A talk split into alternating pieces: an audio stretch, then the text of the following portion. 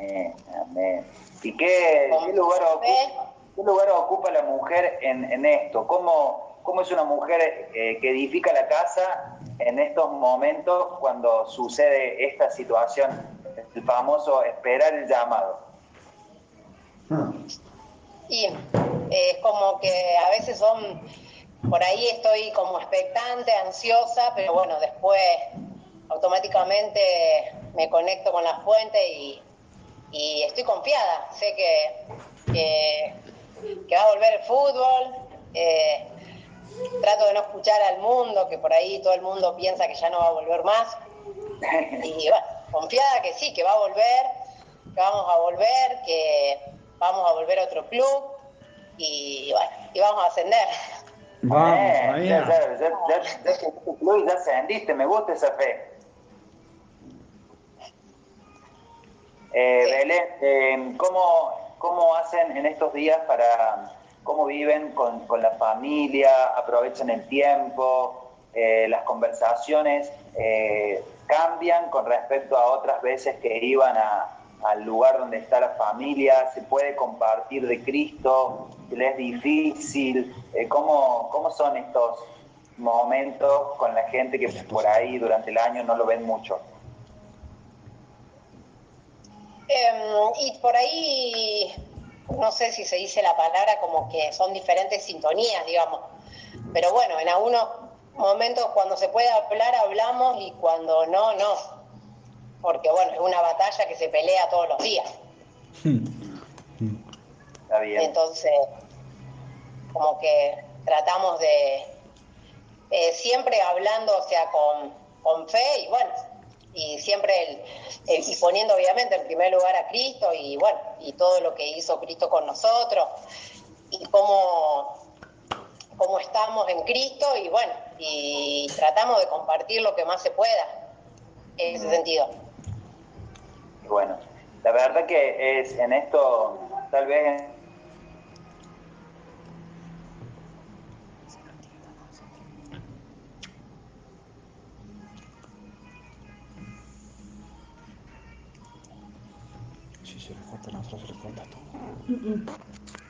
Fue otro de administrado. Pero es que se me abrieron todo acá. En esto solamente uno tiene que fluir y darse cuenta de que generalmente eh, cuando hay una ausencia de Cristo eh, se ve, es evidente, por algún lugar o por otro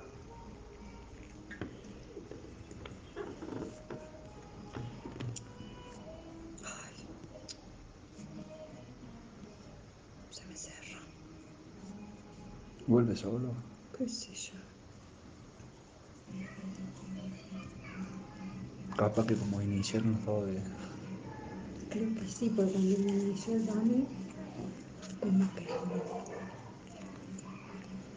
Pero es el momento de sembrar tiempo de calidad, salir a caminar, compartir alguna asada, una picada, en fin, eh, pídanle al Señor siempre que les revele cuáles son los tiempos de él para, justamente poder eh, entrar en contexto en la vida, porque imagínense que estos, estos, tiempos nosotros tenemos que entender que hoy muchos de ustedes están en Cristo, reciben la palabra, están enfocados, estudian inglés, se prenden con las clases, empiezan tenis, avanzan, desarrollan todo, pero hace 10 años eh, tal vez no era así, estábamos un poco estancados, eh, siempre hacíamos lo mismo. Entonces, imagínense en esta situación que muchas veces las personas están como nosotros hace 10 años o hace 15 años. Y tenemos que aprender a tener el tiempo eh, de Dios eh, bien guardado en el espíritu. Así que aprovechen, disfruten. Si en algún momento ustedes ven que no hay, no, no sienten lo mismo o no piensan lo mismo, no importa, busquen eh, adorar al mismo Dios, compartan, pásenla bien, disfruten, el Señor va a hacer su obra. Cuando menos ustedes piensen, Él va, a tocar el corazón eh, está por ahí Nacho y Joana de Venezuela, no sé cómo está el internet hoy. Nacho. Nacho, Nacho, Nacho, te había visto, Nacho. No sé si ya te me fuiste. ¿Se fue? ¿Lo ven por ahí o no? Ah, la otra página está. Se me fue el Nacho. Bueno, no importa. Sí, no lo, no lo, no lo logro ver. Ya va. Si aparece, le vamos a dar lugar. Lo que pasa es que quería que contara el testimonio de Joana y la había visto, pero bueno, se me desapareció. Bueno, ahí está Nacho. ¿Qué tal? Buenas tardes. El internet se va y se viene. Ah, ¿me, me- me escuchan bien? ¿Bien? ¿Usted? Se, se escucha perfecto. Él quería que compartieran un poquito el testimonio de tu tío, Nacho. Bueno, yo, contáselo. Lo, cuento, lo cuento yo. Anoté la palabra porque si no me iba a olvidar. Porque se llama carcinoma. Muy difícil de acordarme. El, eh, eh, no sé de alguno ahí si lo conoce, que Débora sé que sí.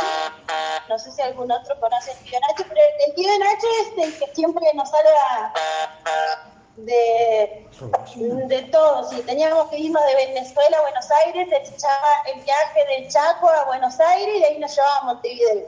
Siempre, desde que yo he salido de, de Montevideo, a mis 23 años, él es como mi salvavidas. Y resulta que ahora en la cuarentena él se empezó a sentir mal y fue al médico y le hicieron una tomografía. Si tomografía es la que te ponen de entero, sí.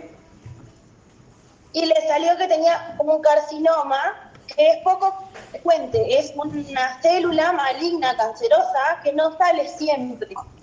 ¿Y qué pasa? Se encuentra solamente al hijo, casi nunca se encuentra, vamos a decir, a la célula principal.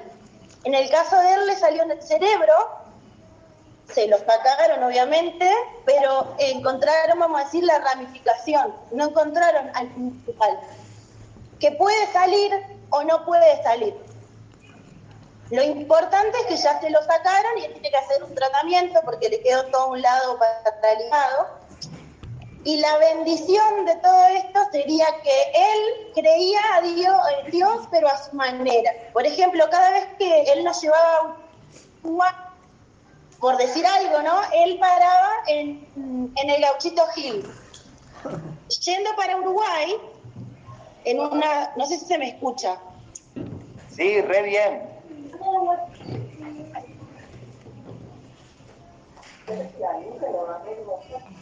Ahora se le corta. Uy, desapareció. Mm, Se fue. se va a abrir ahorita. Se les cortó. Tal comentario. Sí, pero me quedó como congelado. Ahí está. Ah, Ahí te escuchamos, Tona. Ah, ok, puse los datos porque si no era imposible con el wifi. Sí. No sé dónde me- hasta dónde me escucharon, pero lo que les decía es que, por ejemplo, cada vez que íbamos para Uruguay, él paraba la camioneta en un santuario que hay en el Gauchito Gil yendo para Montevideo, yendo para Uruguay. No sé si están Entre Ríos o no sé qué, qué parte de, saliendo del Chaco, eh, anda por ahí. Y siempre paraba ahí. Cuando yo empecé a, a tener mis reuniones, y justo estaba en el- hace un año, porque fue en septiembre del año pasado, la última vez que lo vi, porque fuimos al cumpleaños de mi cuñada, y él me pasó a buscar. Ah, no, lo vi después en diciembre, perdón. Pero en septiembre nos hicimos una escapada a Uruguay con el tío de Nacho, y, y cuando íbamos en, en ruta, justo yo tenía ese día, ese lunes, tenía reunión con Lore, con el discipulado, y mientras iba en la camioneta yo iba escuchándola a Lore. Entonces empezamos a hablar de la fe, de Dios, y, y él me decía que mis pastores no solo que me iban a lavar el cerebro, sino que también me iban a quitar plata, que yo me acordara de él después porque Dios era toda una religión, que Dios eh, era todo por plata. Así empezó todo. Que él tenía fe, pero era a su manera y con su Dios. Esta última vez cuando viajamos yo le dije que no paráramos en el gauchito, en el gauchito Gil porque íbamos acompañados de Jesús, entonces no nos iba a pasar nada malo en el viaje. Él paró igual y la excusa fue que él paraba por la esposa, para que la esposa se quedara tranquila. Entonces él paraba en el gauchito bajó solo, fue, no sé qué hacía y volvió y seguíamos el camino.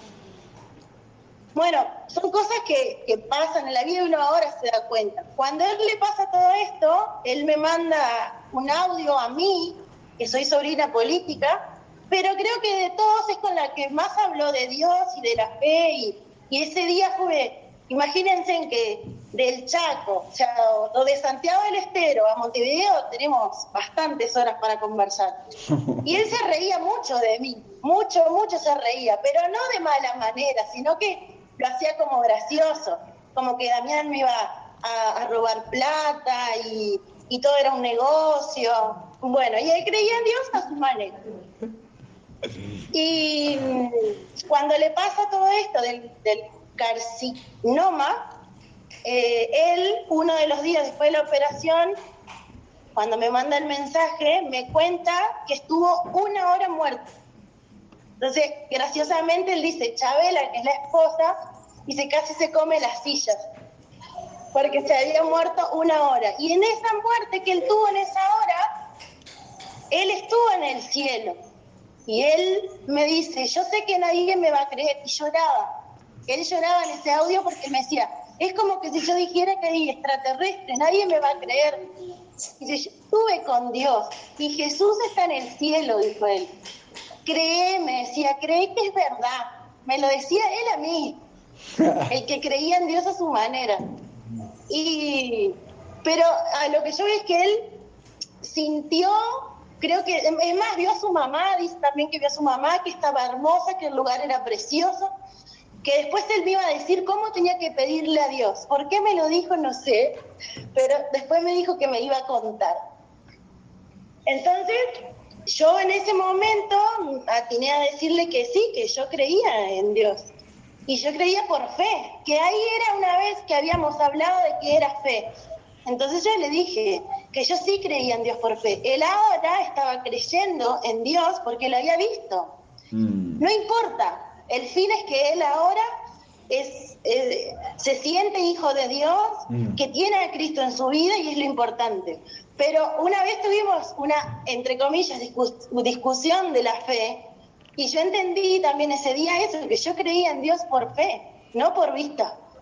Y él en su sueño, en su sueño o en, su en esa hora que él murió, él lo vio a Dios. Y yo le dije a él que lo tomara como una segunda oportunidad, como un regalo, porque más allá de que todos queremos, sabemos que vamos a ir a, a estar al lado de Dios y, y- y va a ser hermoso, eh, él tenía ahora otra oportunidad, no solo para cambiar su vida, sino que capaz que también para cambiar la vida de otras personas y que vean que, que él tuvo que morir tal vez para darse cuenta, morir físicamente, no morir como nosotros, sino que morir físicamente para darse cuenta de que sí era verdad, de que sí es real y que Dios sí existe. Lo maravilloso es que cómo Dios se manifiesta de diferentes maneras en las personas.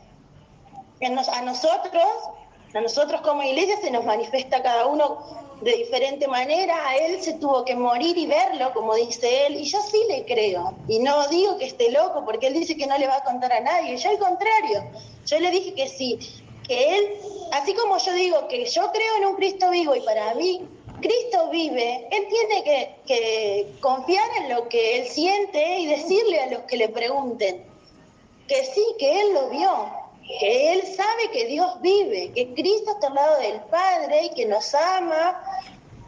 Y ahora su fisioterapeuta, las cosas maravillosas de Dios, es cristiana. Y es la que le hace la fisioterapia. Entonces ella le habla de Dios y, y le va a presentar a sus pastores, claramente. A todo esto ayer me manda otro mensaje porque estaba escuchando a Ricardo Montaner, que para el que no sabe, es, es como que mi permitido, Ricardo Montaner, Y, y él me mandó un mensaje que me decía, perdóname. Me pedía perdón, que ahora sí me entendía, que ahora sí me creía, que lo perdonara. Él solo me pedía que lo perdonara. Y también me pidió, no, me agradeció por haber salvado a Nacho. Y yo, él dice cosas también que yo no, no veo que sea el momento tampoco de explicarle mucho. Tal vez el día que nos veamos y nos demos ese abrazo que él me quiere dar, yo le explique, cuando él empiece a, a andar en el camino como nosotros, él va a empezar a, a entender otras cosas. Como por ejemplo que yo no salvé a Nacho, lo salvó Dios. Sin embargo, que yo fui la ayuda para que él lo viera nada más. O para introducirlo en lo correcto. Y, y él es todo conmigo, siempre es conmigo. Y tiene miles de sobrinos, obviamente, y familia. Pero los mensajes son conmigo. Es todo lo que sea de Dios es conmigo. Como que él ve que del grupo familiar la que más cree en Dios y más le va a creer a él soy yo. Y, y yo estoy muy feliz por él. Más allá de que puede llegar a tener un cáncer, pero es como yo le dije, él ahora tiene en sus manos y en su cabeza, en su mente, que él ahora cree por vista, ¿verdad? Pero él sí cree en Dios. Entonces, que ahora él sí se aferre a eso para ser sanado, que ponga todo en manos de Dios. Pero eso es todo un proceso que él va a tener también que, que hacer. Yo digo que, que Dios le puso a esta fisioterapeuta para que ella poder hablarle a él de Dios. Y a la vez nos quiere a nosotros dos, a Nacho y a mí. Entonces, entre todos, No sé por qué. por lo menos en uno de la familia, eh, tuvo que pasar así, pero bueno, yo lo veo como una bendición y como un regalo de Dios para, para él personal, para que cambie su vida, su pensamiento y para hacerle ver que todo lo que él pensaba o decía no estaba bien. Porque él creía en Dios, pero a su manera. Imagínense que él prefería pararse en el gauchito Gil media hora y dejarme ahí en el auto, en vez de seguir y confiar de que íbamos con, con Jesús y todo iba a estar bien. Entonces yo creo que dentro de todo lo malo de su cáncer, porque en realidad él está pasando por un... Bueno, en realidad el cáncer lo tiene, pero no está despierto aún, porque no lo encontraron al principal, ¿sí? Sacaron, vamos a decir, al hijo. Entonces ahora es, es un proceso tanto personal, espiritual, y para mí lo que le pasó, más allá de que uno lo vea mal o con ojos naturales, es una bendición, porque él de esta manera pudo darse cuenta de que Dios es real. Y yo sí le creo que él lo vio y sí le creo que estuvo ahí con él. Y más aumentó mi fe, imagínense, porque yo ya creía sin verlo. Y que alguien que, me, que quiero mucho me diga que lo vio, yo digo, ok, listo, está bien, sigamos por este camino, vamos, aunque no me lo hubiera dicho iba a seguir igual, pero creo que como que tiene otro, otro peso, es que alguien te diga, ok, yo lo vi, no sé, no, no sé cómo explicarles, pero la, lo lindo es eso, que él ahora tiene a Cristo en su, en su vida y, y bueno, y vamos a ver qué pasa, qué sigue sucediendo con él. Wow. ¿Cómo, ¿Cómo se llama tu tío? Alberto? ¿Cómo? Para que lo escuchen todos. Alberto, Wow. Vamos a estar orando. Eh, nosotros ya estamos ahí eh, al pie del cañón y la verdad que cuando yo escuché el audio, porque Joana y Nacho me mandaron el audio por privado de su tío y yo me quebré, me quebré porque era tan real como él contaba que había visto al Señor que yo me estremecí, me estremecí, porque me imaginaba eh, al hombre grande, duro de corazón, eh, incómodo con, con las cuestiones de Dios y teniendo en este caso, siendo llevado a la misma presencia del Señor para que lo pueda ver y pueda dar testimonio. Y me imaginaba al mismo Pablo, a Saulo de Tarso, cuando se le apareció el Señor y él quedó ciego eh, de camino de Damasco y, y la gente que estaba con él eh, no lo podía ver a Jesús. él, él solo tuvo el encuentro con Jesús. Eh, entonces yo, yo me, me conmovía solamente al escuchar el mensaje. Primero me gozaba, es decir, una mezcla de sensaciones eh, totales porque es un gozo, es la manifestación de Dios visible, es eh, un testimonio más de lo que Dios puede hacer en, en la vida de una persona. Es decir, yo no, no dudo nunca de Dios, ¿no? No dudo nunca de su manifestación y la tranquilidad de que Él es soberano y, y nosotros somos testigos de, de, su poder y de su eh, eh, de la grandeza, ¿no? Pero me alegro porque hay gente que en estos días puede ver eh, eh, su amor, puede ver su perdón, su gracia y esta sensación que uno va teniendo interna eh, puede sentir que otras personas también la están viviendo y comparte la alegría, comparte porque uno sabe eh, que uno sin Cristo está esclavo de un sistema, esclavo del mundo, esclavo de, de lo que dicen los demás. Y cuando Cristo viene, eh, no lo podés negar. Es decir, es tan hermoso, es tan, tan bello nuestro Cristo que no lo podemos negar y pueden, se puede levantar toda la familia y pueden decirte que no existe y pueden echarte del trabajo y podés quedar quebrado económicamente y podés estar en la ruina, pero yo conocí a Cristo, es decir, lo que yo vi no lo puedo negar, aunque me muera, me voy con Él, es decir, no, no, no, tengo, no tengo pérdida, no, no tenemos nosotros, eh, ya, ya lo, lo, ganamos, ya lo logramos, es decir, todo lo que estamos viviendo ahora es un bonus. Entonces, nosotros hoy, la ganancia residual de todo esto es cuánto ha quedado de Cristo en esta situación. Si tu tío los próximos años de vida eh, va a vivir con él, dando testimonio, eh, compartiendo, manifestando su presencia, ya está, es decir, ya, ya ganamos, ya, ya la oración tuvo efecto. ¿Cómo?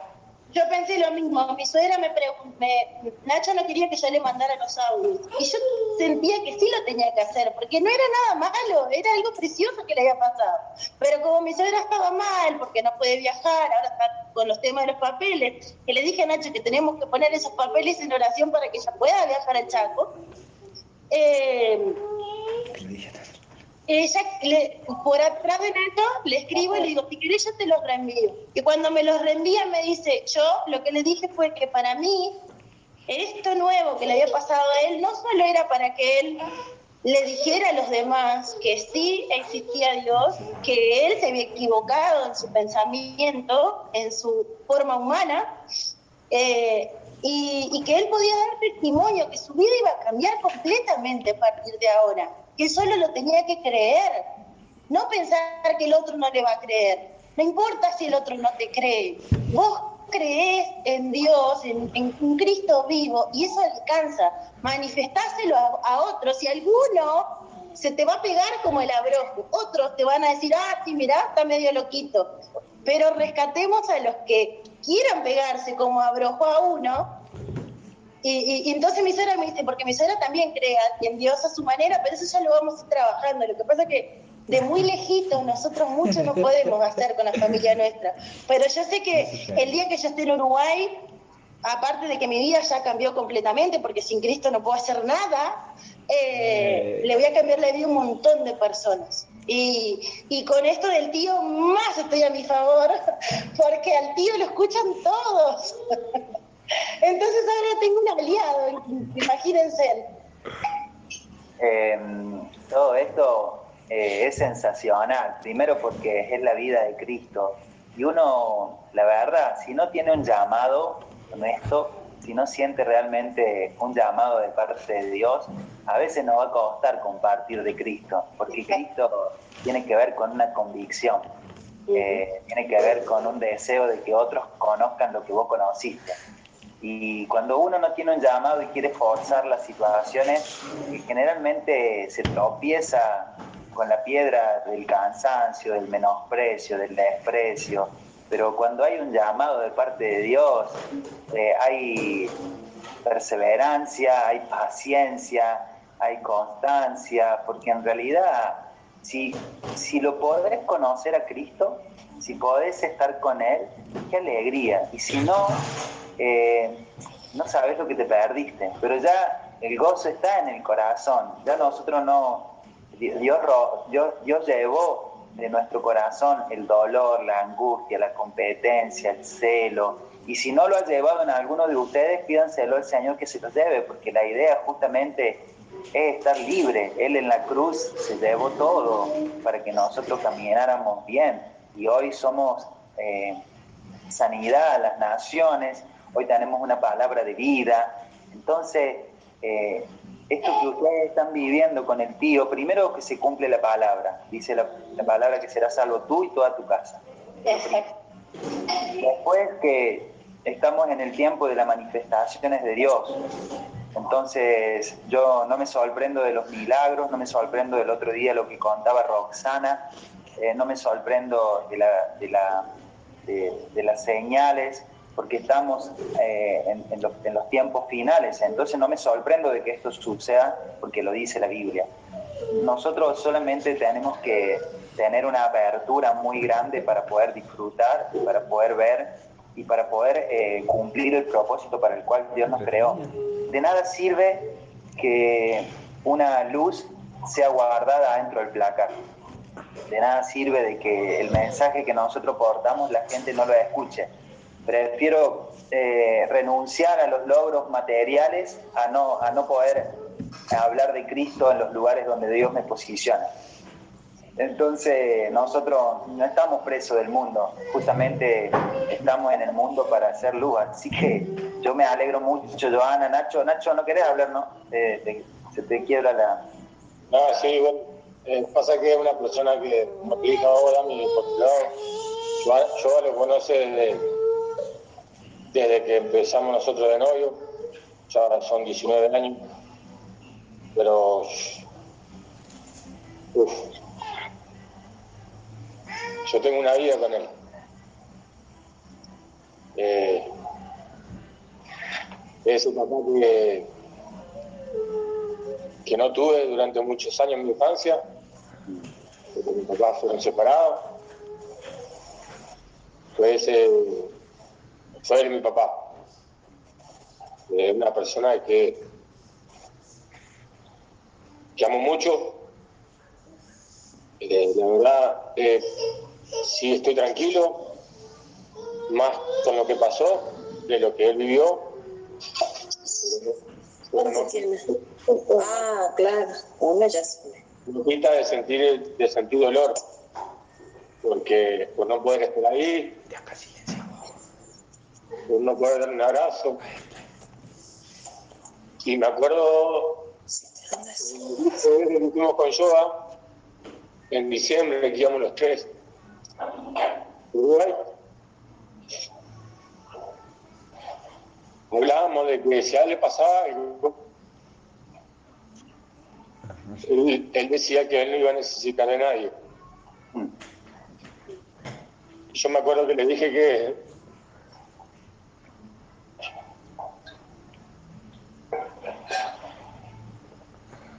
pasara lo que pasara, yo siempre iba a estar ahí para él. No puede, me llora. Me llora. No puede, pobrecito, llora. Eh, eh, cada, cada palabra está cargada de una emoción que tiene que ver con el respeto y la honra que tiene, ¿no? Y en esto nosotros podemos ver, siempre digo lo mismo, eh, que Cristo cuando llegó a nuestras vidas, llegó para llenar un vacío que, que es muy fuerte. Todo, todos estos espacios que se producen en la vida de la familia de, de un futbolista son marcados para siempre. Y, y nosotros, la gente a veces no, no respeta o no valora o no dignifica la profesión de, de un futbolista y su familia. Y creo que cuando pasan estas cosas, y hoy hablaba con Pala, y entiendo de que Cristo vino a nuestras vidas para traer una solución muy grande, porque nosotros eh, tenemos muchos vacíos en el caminar, es una profesión que te desgasta, que te lleva a tener eh, un cansancio físico, eh, moral, un cansancio emocional. Y si no fuera por Cristo, en muchos casos, en ciertos momentos de nuestras vidas, no nos podríamos haber levantado. Es decir, no, no podríamos haber seguido. Hoy entendiendo el nivel de propósito, entendiendo el nivel del llamado, uno puede entender algunas cosas, ¿no? Pero si no fuérase por Cristo, wow, qué difícil. Y hoy por hoy esto es lo que yo creo eh, que nosotros en los próximos años vamos a tener mucho trabajo. Y, por eso yo me comprometo con los Zoom, me comprometo con, con los Facebook, me comprometo a predicar. Estamos trabajando porque no es por nosotros, nosotros ya ahora estamos eh, en Cristo, ¿no? Pero es por todas las almas y que hoy por hoy están pasando ciertas situaciones que son muy difíciles de sobrellevar. La de Nacho, bueno, la de ustedes es una de las tantas, pero se, se, ve que estas son fuertes. Y, si no tuvieses el sentido de, de estar en un lugar eh, con, en este caso, con un propósito, y más de uno agarraría el bolso y se iría en bici, se iría caminando, saldría en colectivo. Pero Dios nos lleva a un lugar, nos sostiene y permite estas situaciones y también nos permite descansar en medio de estas situaciones eh, y ponerle a Él, es decir, eh, también entender la vida, que nosotros eh, estemos al lado o no estemos al lado, el regalo de Dios que tiene que ver con la vida, ¿no? Y, el, poder hoy disfrutarla, amarla, honrarla, cada minuto de nuestra, de, nuestra vida, porque realmente es un milagro, es un milagro que hoy podamos estar hablando y creo que todas estas situaciones le dan mucho más valor. Así que, bueno, solamente nosotros podemos estar como cuerpo, orar, creer en la sanidad divina y creer también de que Dios está obrando con él ahí donde está. Cada palabra que sale de su boca está siendo guiada por el Espíritu y las personas que antes no creían van a creer por los hechos, por, por verlo. Verlo. Entonces. En definitiva, bueno, no importa cómo Dios se manifieste, por algo a él le tocó así, como yo le decía a mi suegra. Yo para mí que Dios le dijo, ok, Alberto, le decimos Pocho, ok, Pocho, acá estoy, ¿me estás viendo? Soy real, vas a vivir, te estoy dando una oportunidad, volvé. Decirle al mundo que sí, que existo, que vivo, que vivo en vos. Y bueno, y ahí volvió. Yo lo vi así, mi suegra me decía, ay, yo lo veo de otra manera. Bueno, cada uno lo ve como puede. Yo lo vi así para mí, me va a quedar así, sé que no me quedo. Eh, dice Pablo que eh, para él el, morir, eh, en este caso, es, Cristo, el morir es ganancia. Y si, hoy el Señor nos llamara, nos vamos con Él, pero entendemos que tenemos todavía algo para hacer en la tierra y de eso se trata. Entonces, bueno, que el Señor nos revele, les revele les dé sabiduría y entendimiento para saber que mientras estemos acá en la tierra, qué es lo que tenemos que hacer. Es decir, eh, el otro día hice una pregunta en una casa iglesia y le dije lo mismo, si Dios te sanaría a una persona que no conocía de Cristo, si Dios te sanaría, ¿en qué cambiaría tu vida? Si Dios permitiera que vos vas a estar sana y vas a estar libre de esa enfermedad. Pero ¿en qué cambiaría tu vida? ¿Seguirías rezongando, seguirías gritando, seguirías peleando, seguirías malhumorado o realmente valorarías cada minuto de tu vida y cumplirías el propósito?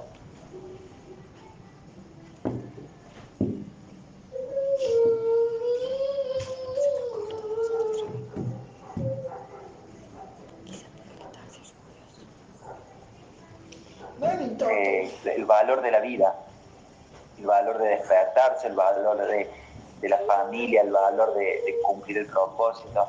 Así que descansemos que Dios tiene un plan que es mucho mejor que el que nosotros, en este caso, sabemos que, que tiene que ser. Así que, y, pongamos toda esta, esta situación interna en sus manos, ¿no? Porque también para nosotros nos lleva a madurar, nos lleva a quebrantarnos, a orar, a madurar. Creo que todo, todo tiene que ver con todo. Cuando nos tocan un, un familiar que amamos, eh, a veces eh, pasamos tiempos de quebrantamiento y, y, también en esos momentos maduramos, crecemos. En fin, eh, a veces lo, lo, la, las cosas, los hechos eh, hablan mucho más que las palabras, pero vamos a seguir con algo que... Mientras está Lore acá. Sí, salud. Dami, Sí, Nacho. por, por último, agradecerle a ustedes dos, a Lore y a Dami, por colaboraciones, a cada uno de los, de los que están en el grupo, colaboraciones a, hacia mi tío, que seguramente pidieron por, porque su operación se salió bien y que se recupere, y así está haciendo. Pero se ve que la oración fue, fue tan buena que, que le hicieron ir con, con el papá y lo conoció, como le dije yo en un, en un audio a él. Siente un poco de envidia por vos, porque me hubiese gustado a mí también verlo, porque según él es más lindo de lo que nosotros le decimos que es. Así que bueno, estoy esperando ese momento para verlo, darle un abrazo y que me diga, me diga cómo es, porque según él es más lindo de lo que nosotros decimos es. Así que bueno, muchas gracias a todos por, por su tiempito, por su oración. Lindo, Nacho, qué lindo, me alegro. Y nosotros, creo, como dije recién, estamos para eso. Y me acuerdo hace un tiempito que eh, tocamos hablar con Claudio Sebasco, con Roxy, pasando momentos difíciles también. Y yo decía, bueno, te acompañamos. Eh, pasamos tantas alegrías juntos que cuando pasamos situaciones difíciles también las pasamos juntos. Es decir, esta es la particularidad que tiene este ministerio o esta familia que Dios levantó, es de que caminamos juntos. Es decir, eh, no, no, tenemos, no tenemos una etapa final, nuestra etapa final es el cumplimiento del propósito, es Cristo, y mientras tanto eh, amamos a la familia, a, a, amamos y honramos, respetamos, eh, cuidamos también, eh, prestamos mucha atención a todo eso y lo hacemos desde, desde Dios, porque a nosotros también a veces nos da ganas de darle un abrazo, a veces también nos da ganas de darle un beso, a veces también nos da ganas de tomarnos un mate con ustedes. Nosotros disfrutamos mucho eh, el conocerlo, disfrutamos mucho el caminar a su lado, así que para nosotros también hay niveles de muerte ante esta situación, como el, la otra vez no poder darle un abrazo a Javi, a, a él estando lejos en lo que le estaba pasando. Son situaciones que para quienes conocen nuestro corazón necesitamos estar equilibrados porque si no el ministerio es muy fuerte, es muy fuerte. Pero, pero bueno, Dios por algo nos escogió, Dios creyó en nosotros, así que nosotros avanzamos por fe, como dijo Joana, y esa palabra está en 2 Corintios 5, 7, dice, por fe andamos, no por vista por fe andamos, no por vista. Nosotros creemos y nos movemos en el diseño de Dios y cuando las cosas no las tenemos claras, lo único que hacemos es eh, hacernos fuerte en Cristo. Quiero que me acompañen, hay una palabra eh, que quería compartirle en Mateo capítulo 13, versículo 19 al 21. Mateo 13, eh, vers, eh, capítulo 13, versículo 19 al 21. ¿Por qué? Porque eh, necesitamos nosotros en estos tiempos poder escuchar la palabra y entenderla, entender cuáles son los tiempos, porque vamos a ser atalayas para muchas personas, vamos a ser luminares, vamos a ser eh, guías, eh, pero un guía, una atalaya o una persona que se, se para al frente de otra, justamente se para en tiempos de oscuridad o en tiempos de desorden. Entonces vas a tener que entender que el desorden de una persona o la oscuridad tiene que ver con la crítica, o tiene que ver con la murmuración. Mm. Entonces necesitamos entender esta palabra que vamos a ir hablando. Dice eh, Mateo capítulo 13, 19 al 21. Eh,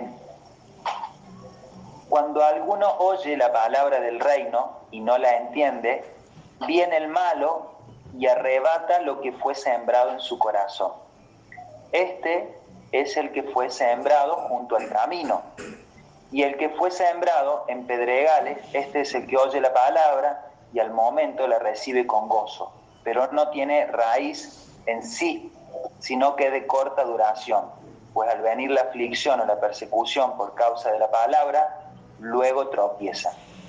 Entonces, importante que cuando nosotros oímos la palabra del reino, poder entenderla y poder entender en qué tiempo estamos nosotros y en qué tiempo están las personas o el sistema que justamente nos quiere arrebatar lo que fue sembrado de parte de Dios.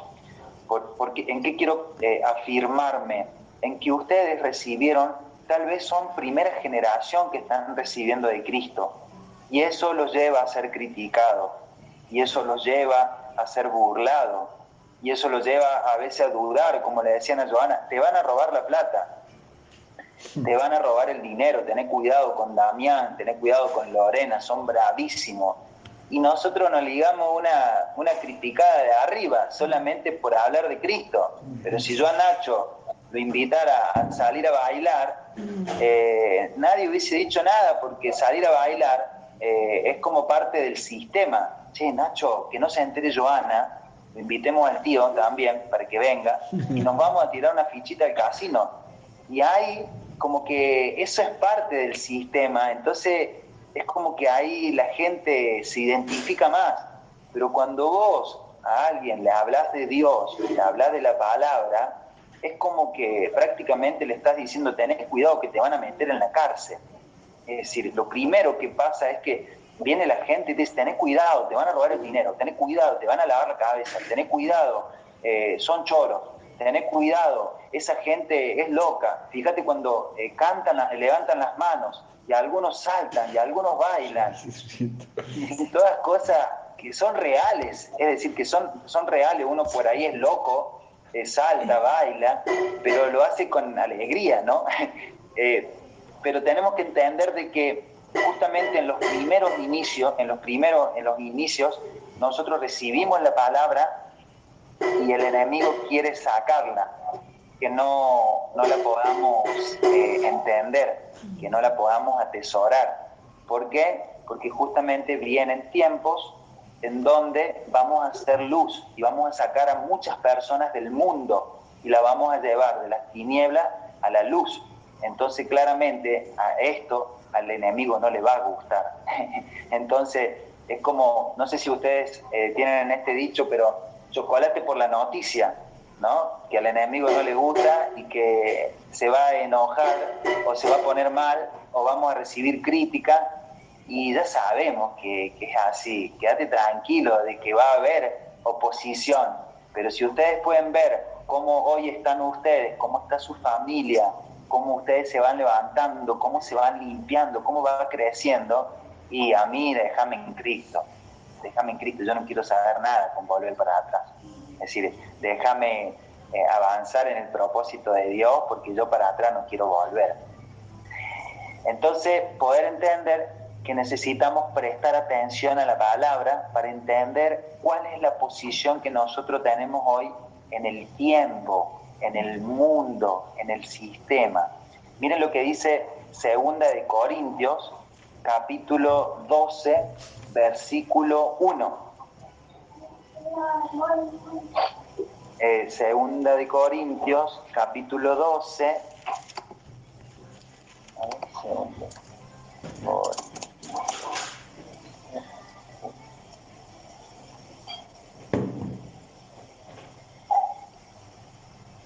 Dice, ciertamente no me conviene gloriarme, pero vendré a las visiones y a las revelaciones del Señor. ciertamente no me conviene gloriarme, pero han venido revelaciones, es decir, la palabra la entendí, entendí quién es la palabra, entendí que es Cristo y que Cristo mora en mí. Entonces, no me, no me agrando de esta situación, uno no se agranda, pero tenemos a Cristo, es decir, Él entró a nuestra vida, nos escogió, nos dio vida, nos trajo una visión, nos trajo un sueño, yo no sé por qué, yo pregúntenle a Dios por qué Dios nos escogió, pero uno se siente como el mimado de papá, uno se siente como eh, la, niña de sus ojos. Entonces, entender de que Dios nos escogió, y si Dios nos escogió, yo no puedo. Alguien, sobre todo en el inicio, a mí me preguntaban, ¿por qué hablas de Cristo? ¿O por qué, por qué compartís de Cristo? ¿Quién, ¿Quién te dijo a vos que vos podés compartir de Cristo? Y yo siempre le decía lo mismo, no sé, pregúntale a Dios. Dios me mandó, yo estoy haciendo lo que Dios me dijo. ¿Y tú cómo sabes que es Dios? Y porque en la palabra dice ir y hacer discípulos de las naciones. Y yo creí. Y yo estoy haciendo lo que dice la palabra. Sí, pero no sabes mucho. Y bueno, aprenderé en la realización de la tarea, punto. No, es decir, no tenía mucho problema con eso.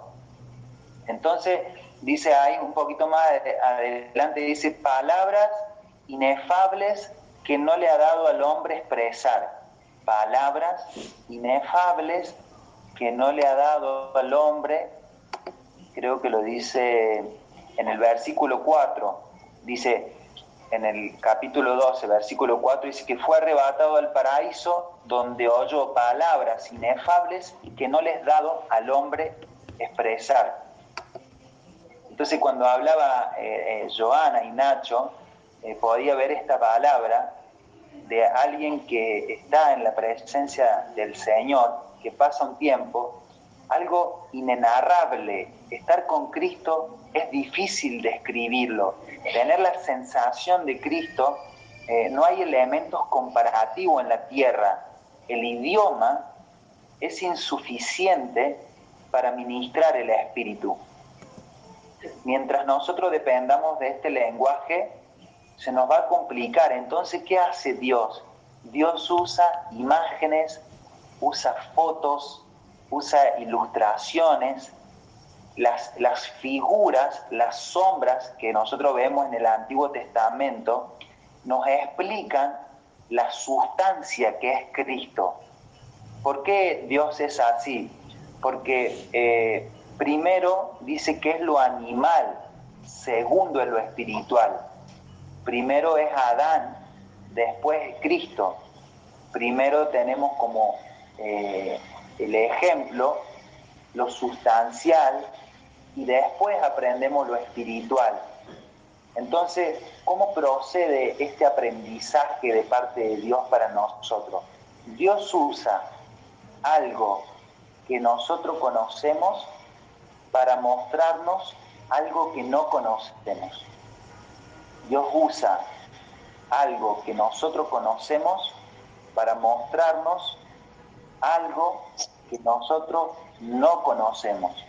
Es decir, cómo nosotros conocemos el amor de Dios, por ejemplo.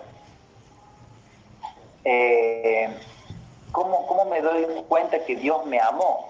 Primero porque Dios, eh, yo puedo sentir el amor de Dios al perdonarme por, su, por los pecados que yo cometí en el pasado y después, porque hasta ese momento yo amaba con una clase de amor, pero a partir de que Él viene a mi corazón, yo empiezo a amar con un amor que es difícil de explicar, que no es mi amor, porque mi amor es natural, pero el amor de Dios es justamente un amor, en este caso, que es sobrenatural.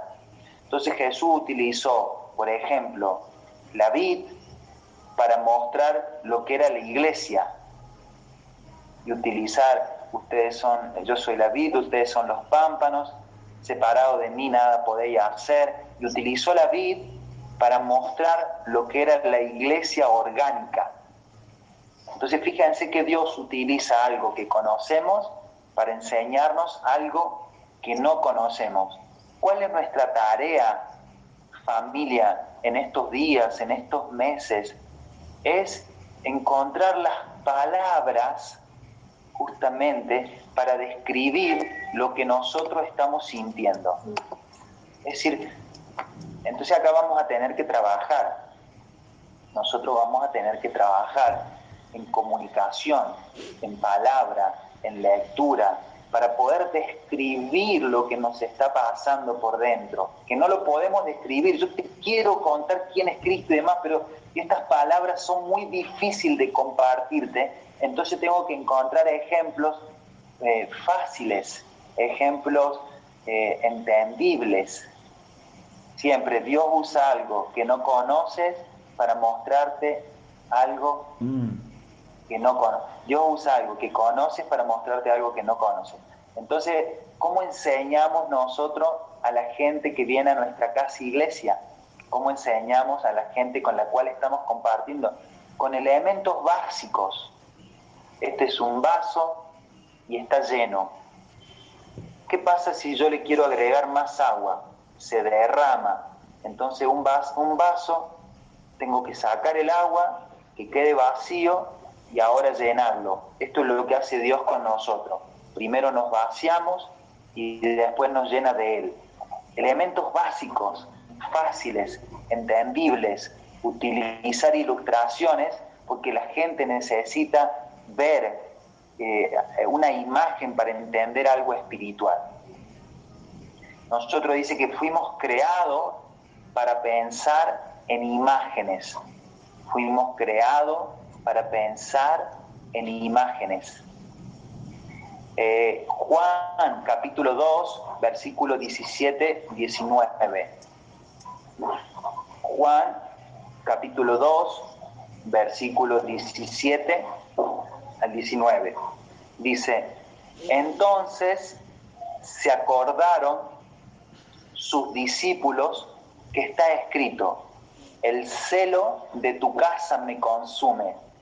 Y los judíos respondieron y le dijeron, ¿qué señal nos muestras ya que haces esto?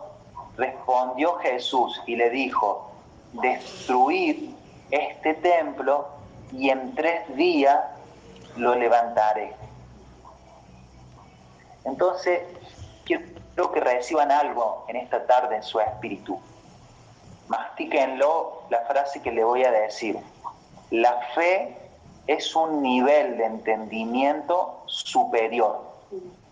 Mastiquen, escríbanlo y, y, y mediten en esta, en esta frase. La fe es un nivel de entendimiento superior.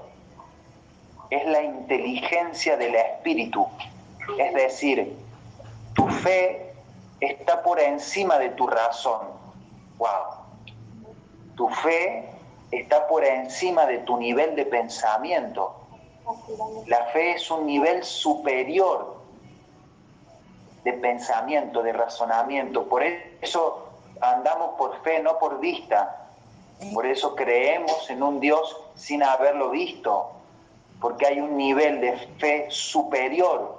Ahí es donde nosotros chocamos mucho con el sistema, porque cuando vos querés dar pasos de fe, el sistema o tu mente natural te vuelve a la lógica.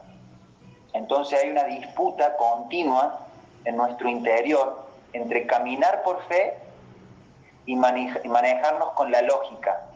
Es muy difícil. ¿Cómo uno va a entender que el verdadero templo, que dice Jesús en, estos versículos, se iba a reconstruir en tres días? La razón de los discípulos en este caso, o de los fariseos, eh, no, no le podría dar cómo, si esto costó tantos años en construirse, cómo se va a construir en tres días. Y Jesús le estaba hablando de un nivel de fe, del espíritu muy superior al que ellos estaban viendo con sus ojos. Entonces cuando recibas una palabra profética de parte de Dios, no la mates, dale vida, dale, dale eh, regala. Si las palabras proféticas son semillas depositadas en tu espíritu, pero vas a tener que trabajar en esa profecía. Wow, el Señor me dijo que voy a ser una mujer próspera. Muy bien, pero vas a tener que leer, vas a tener que capacitarte, vas a tener que estudiar. Wow, el Señor me dijo que yo voy a llegar a primera división. Muy bien, pero vas a tener que mejorar las comidas, los hábitos, el descanso, el entrenamiento. Wow, el Señor me dijo que voy a tener una familia espectacular, unida, en acuerdo, muy bien, pero vas a tener que morir, porque tu nivel natural no permite que vos puedas unirte ni a un perro. Entonces vas a tener que trabajar en la parte profética, pero trabajar en el nivel del espíritu. Por eso la fe es un nivel superior. Nosotros hablábamos de la siembra, por ejemplo. La siembra es un nivel de, fe superior, porque la siembra te permite hoy sembrar algo y tal vez no tenés nada en tu cuenta bancaria, en tu bolsillo, en tu alacena, pero estás caminando bajo una siembra, una palabra de fe, un gesto de fe. Y lo que sucede es una cosecha sobreabundante, pero entre la siembra y, la, y, la, y el crecimiento y el fruto hay un tiempo.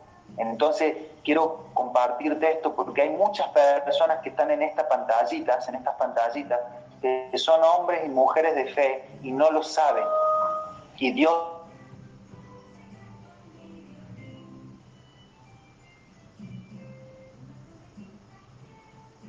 se está trabajando movernos en esa dimensión de fe, no por vista, sino por fe. Yo, yo en, esto, eh, trabajar en este diseño es muy importante. ¿Por qué es muy importante? Porque miren Mateo capítulo 16, versículo 24. Mateo, versículo 10, capítulo 16, versículo 24 estamos hablando en un nivel de fe superior, ¿no es cierto? Un nivel que ya no topa el razonamiento, que es lo que ustedes están viviendo y lo que se está rompiendo, porque ustedes tienen una mente natural, pero también tienen la mente del espíritu. Y la mente del espíritu los empuja, los pecha, los hace levantar temprano, los hace soñar, pero la mente natural todo el tiempo está ahogando la semilla o la está secando o la está, en este caso, está creciendo a espinos.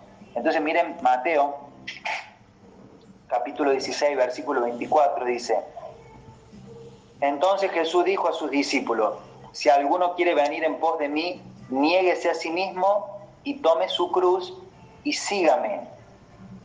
Entonces Jesús, este versículo lo hemos leído muchas veces, está hablando a los discípulos y siempre cuando Jesús habla, habla en la, en la, en la, parte máxima de la palabra. Siempre Jesús eh, habla en la totalidad de la realización de la palabra y está hablando de negarse a sí mismo, negar la totalidad y tomar la cruz. Entonces, quiero que ustedes sepan que no tenemos muchas cruces, que solamente cruz. Y cuando en este caso Jesús muere, Jesús sería la última frontera, en este caso, del género adámico. Es la última frontera de toda la carne. Es la última frontera de las emociones. Y en esa cruz, ahí se acaba todo. Es la muerte total. Es decir, ahí es donde nosotros comenzamos a vivir por fe. Después de la cruz, todo nuevo.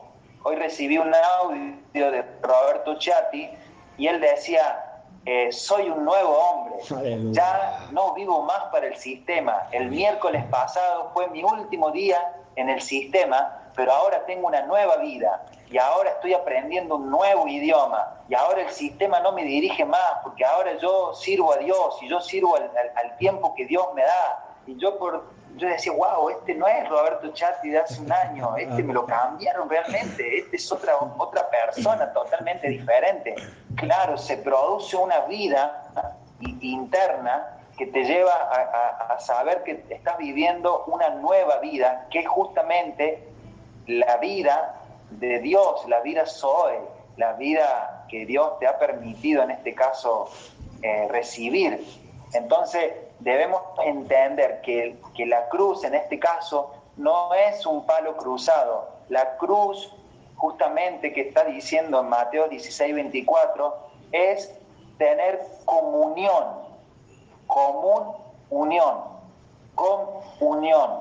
Es decir, poder poner esta partecita y saber que la cruz es una experiencia. Nosotros necesitamos tener una experiencia, necesitamos eh, pedirle al Señor una experiencia personal, porque si no, no vamos a tener un sustento de nuestra fe. Entonces ahí donde ustedes están en su casa, mediten en esto que les estoy compartiendo, mediten en la eh, experiencia con el Señor. Eh, es siempre que Dios va a hacer algo con alguien, primero tiene un encuentro, primero tiene una experiencia, primero se conoce, eh, primero hay una, un encuentro personal. Entonces yo quiero que ustedes no se salten, no, no, no agarran un atajo buscando de Dios a, algo y se pierdan lo más hermoso que puede tener el, la presencia del Señor, es que es tener comunión, una experiencia. El otro día eh, saltamos de alegría con Lore porque recibimos un mensajito de CLN eh, con Ivancito y, y, fueron a un médico y le habían dado un diagnóstico sobre su hijo. Y fueron a otro médico médica. Médica. Fueron a otra médica y les dijo ese diagnóstico no va es decir eso es mentira eso no tiene nada que ver con la verdad esto hay que hacerlo así y nosotros veíamos cómo muchas veces, lo, tomamos como ejemplo, muchas veces lo que te dice una persona puede marcar tu vida y vos creer que sos eso, o vos creer que esa situación es real. Entonces, ¿por qué nosotros hacemos tanto hincapié en la palabra? Porque la palabra es la verdad. Dios creó a tu hijo a su imagen y a su semejanza, y esa es la verdad. Él funciona bien. Dios te creó para que vos eh, seas un hombre o una mujer de fe, que avances, que funcione, que, emprendas, que prosperes. Entonces, eh, si alguien dijo que sos una fracasada, un fracaso, un desastre, que no vas a llegar lejos, es mentira. Esa es la cruz, esa es la muerte, ese es el lugar adámico donde vos tenés que salir totalmente de ese nivel y tener eh, una, un alimento sobre la vida espiritual totalmente diferente. Dios. ¿Hola? ¿No? Entonces, qué importante es entender que necesitamos pasar por la Familia. Siempre estoy tocando este tema. este tema. Y lo estoy haciendo a propósito porque muchos en este tiempo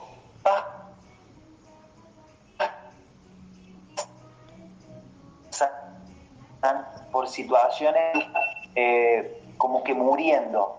Yo no sé qué Dios está pidiéndote en este momento. Tal vez que le entregues tu matrimonio, que le entregues la relación con tus padres, la relación que tenías con un amigo, tal vez que le entregues un sueño. Yo, yo no sé específicamente en qué etapa estás, pero quiero decirte algo de parte de Dios después de la muerte viene un proceso de sepultura y viene un proceso de resurrección. Entonces, yo sé que hay muerte, pero también sé que hay sepultura y sé que hay resurrección.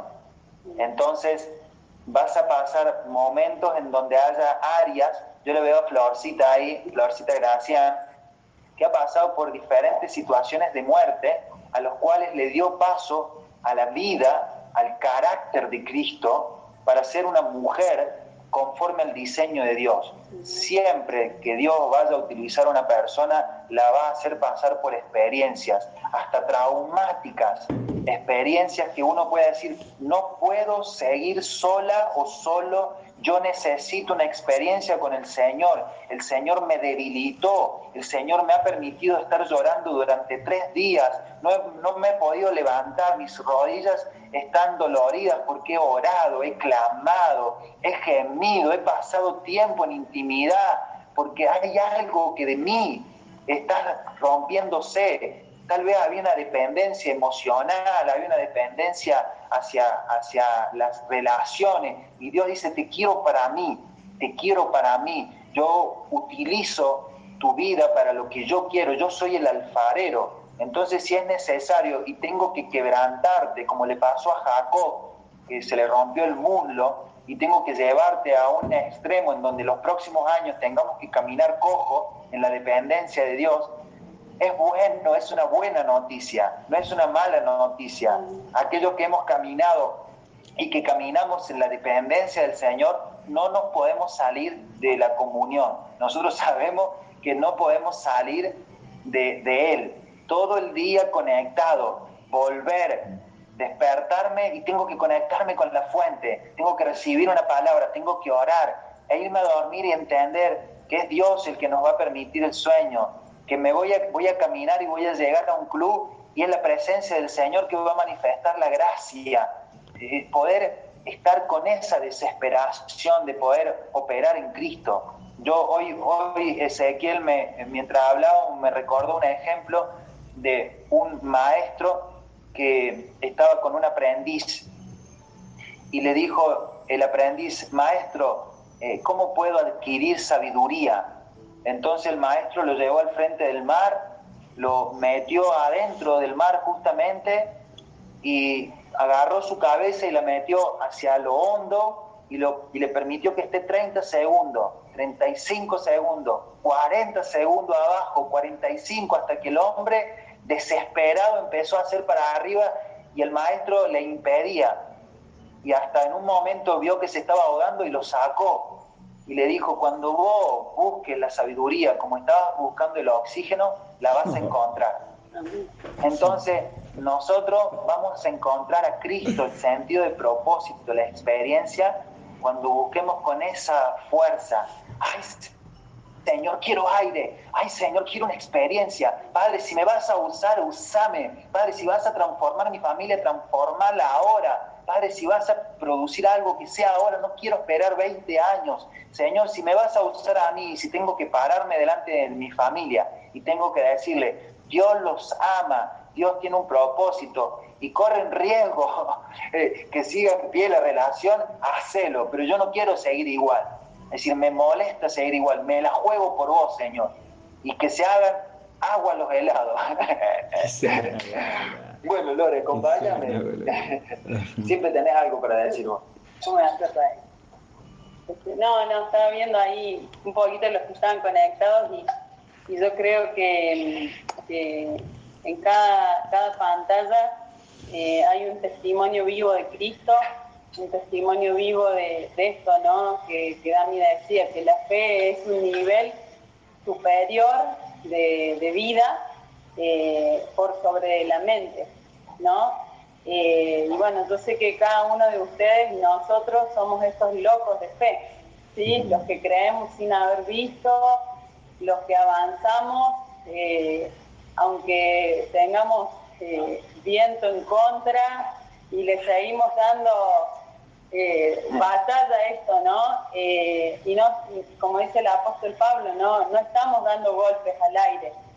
Sabemos en el Cristo que creemos, sabemos el Cristo que portamos y, por eso es que nosotros no desfallecemos. Porque cuando el, tío de, Nacho le decía a Joana, cree, eh, porque es verdad, y, esto es como la palabra cuando Jesús decía, le dijo a Tomás, y dice, tú crees porque, porque has visto, más bienaventurados los que creen sin haber visto, ¿no? Entonces, eh, hoy nosotros estamos creyendo en este Cristo, aunque no lo vemos, pero sabemos que Él está eh, operando en nuestro mundo interior y que Él pelea la batalla por nosotros, ¿no? Entonces, eh, entender que somos más que vencedores por medio de Él y, poder eh, entender de que, eh, como lo hablábamos con Flor, cuando ella estaba en Dallas y yo le, las dos llegamos a un acuerdo de que, de que Flor estuviese en la puerta de la clínica de la habitación donde estaba el papá, no era tan importante como que esté Cristo ahí, ¿no? Eh, Dios no nos necesita a nosotros en la puerta de la habitación. Nosotros necesitamos a Dios adentro de la habitación, operando eh, en favor de, la persona por la que estamos orando, ¿no? Entonces, eh, no aferrándonos, eh, yo cuando, cuando contó yo su testimonio, eh, eh, leía Colosenses 3.2, que decía, poner la mira en las cosas de arriba y no en las de la tierra, ¿sí? poder entender de que cuando uno pone las miras eh, el foco en las cosas de la tierra, eh, entramos en el terreno de la limitación. Pero cuando nosotros ponemos la mira en las cosas de arriba, nosotros podemos eh, experimentar la manifestación de Cristo. ¿sí? Ahí todo ese versículo es desde el 3, del 1 al 4, habla de lo que es nuestra vida en Cristo. ¿no? Y en Corintios el apóstol Pablo dice que este, nuestro cuerpo exterior, se desgasta de día en día, nuestro hombre, nuestro ser interior eh, es fortalecido, mm. ¿sí? Entonces hay una inversa, ¿no? El apóstol Lucas estos días en una de las charlas él dijo, eh, evidentemente cuando nosotros vemos una foto de hace 20 años nuestra o 10 años atrás, nos damos cuenta de que los años pasan, ¿sí? Y que físicamente nos vamos desgastando, ¿sí? pero poder entender que nuestra fortaleza es, la que tenemos adentro, la fortaleza del espíritu, el ser fortalecidos en el poder del hombre interior, ¿no? Entonces, nosotros eh, poder entender de que las batallas que peleamos eh, no las batallamos en nuestra capacidad, en nuestra naturaleza, en nuestra fuerza, sino, como dice en Efesios 1, eh, dice, eh, entendiendo que, la, que nos sea revelada, ¿no? Mm. La supereminente grandeza del poder de Dios. Qué teórico que es el apóstol Pablo cuando habla del poder que opera en favor de nosotros. La supereminente grandeza del poder de Dios que opera en vosotros, esa fuerza que resucitó a Cristo de los muertos y que opera en favor de nuestra vida. Entonces, eh, yo lo único que quiero añadir a esto eh, es que no nos desenfoquemos que en nosotros opera el poder de la resurrección. ¿sí? Eh, no importa lo que nosotros hayamos pasado, no importa lo que nosotros hayamos vivido hasta el día de hoy, ya, o sea, hoy estamos siete y media de la tarde, ya las seis de la tarde es pasado, ¿no? Eh, entonces tenemos que entender de que nuestro punto cero es continuo.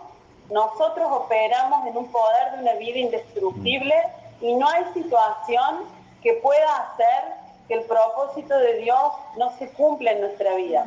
¿sí? Insisto, el único limitante para que el propósito de Dios se cumpla en nosotros somos nosotros mismos. Dios no nos pone límites. Entonces, no sé, yo, eh, la verdad es que el Facebook Live, o Live, no sé, eh, Pastora Florencia, ¿cómo es?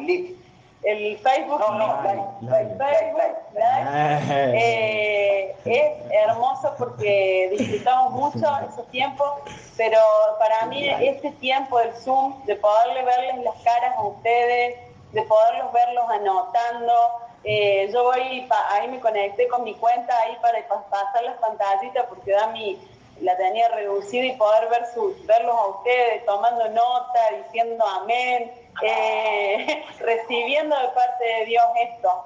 Eh, que el Señor nos dé gracia, que ya la tenemos, eh, para poder sacarnos las excusas, sacarnos las limitaciones. Yo hoy y cada día, porque a veces me, me da pena contestar mensajes tarde, y decir siempre lo mismo, estoy en un día movidito, Guerrera. Eh, realmente cada día tiene que valer la pena. Tenemos que terminar nuestros días, que eh, a veces cuando tenemos insomnio es de, la nada misma.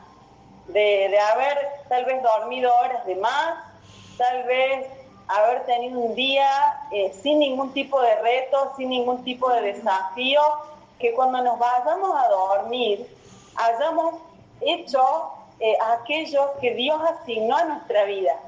¿sí? Llenemos nuestra agenda, llenemos nuestra agenda. Hoy las reuniones de Zoom, eh, tal vez no nos podamos reunir, no nos podamos juntar a tomar mate, pero hagan reuniones de Zoom.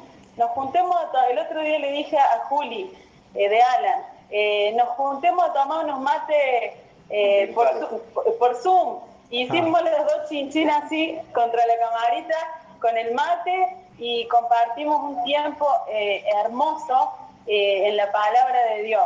Entonces, no, no, no, no, no, desechemos los minutos en la nada misma, ¿no? Aprovechemos bien el tiempo.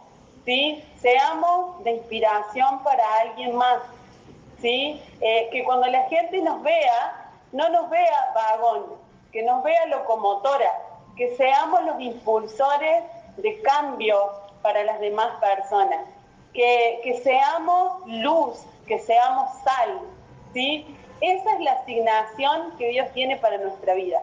Así que eh, nada, o sea, yo ya verlos a ustedes a mí me inspira eh, yo les agradezco a cada uno que cada cosa que nosotros proponemos, ustedes se prenden eh, y están ahí siempre como repiqueteando para entrar a la cancha. Me encanta, eh, me encanta verlos, me encanta, me encanta ver sus rostros, realmente los extraño muchísimo a todos. Sigamos orando para poder tener nuestra convención dentro de poco tiempo y nosotros seguimos eh, intercediendo por ustedes porque sabemos eh, que, como decía la instructora de gimnasia, eh, nosotros confiamos más en ustedes de lo que ustedes mismos confían.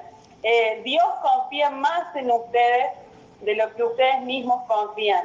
Dejen de verse a través de sus ojos y empiecen a verse a través de los ojos de Dios. Dios los ve a ustedes, calla de amor, se regocija y se goza. Dios no tiene ningún reproche para decirles nosotros tampoco. Disfruten el poder tener a Cristo porque es un privilegio y disfruten el poder de esta vida que opera en favor de ustedes. Amén.